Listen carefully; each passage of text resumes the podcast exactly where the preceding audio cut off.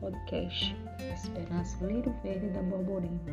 Eu sou a professora Robervânia Diniz e convido a você a estudar um pouco mais sobre o município de Esperança, sua história e sua cultura. Ele foi poeta, escritor, jurista, jornalista, intelectual do seu tempo. Nosso podcast vai falar sobre o gênio esperancense Silvino Olavo, nascido em 27 de julho 1897 na fazenda Lagoa do Açude, Vila de Esperança. Silvino Olavo era filho de uma família bastarda. Iniciou os estudos ainda em Esperança, mas em seguida passou a estudar na capital paraibana. Em 1920 foi aprovado para o curso de Direito da Faculdade Nacional do Rio de Janeiro, onde mais obteve o grau de bacharel em Direito.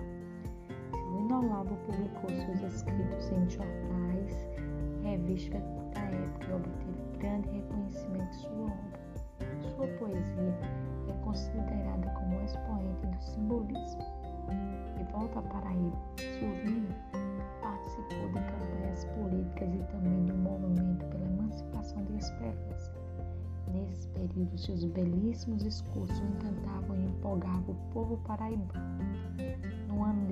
No ano de 1930, Silvino Olavo passou a apresentar problemas de saúde que levaram o poeta a passar por intenso período de internação hospitalar. Mesmo doente, ele escreveu alguns poemas e outros trabalhos. Em 26 de outubro de 1969, Silvino Olavo faleceu um hospital municipal de Campina Grande.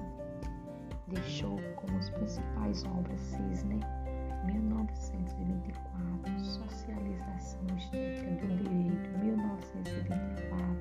Esperança, Lírio Verde da Polvorema, Discurso, 1925, Sombra, Iluminada, 1927 e entre outros.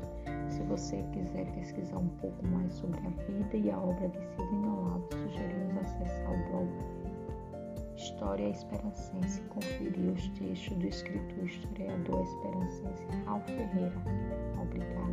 Por acompanhar nosso podcast. Até o próximo encontro.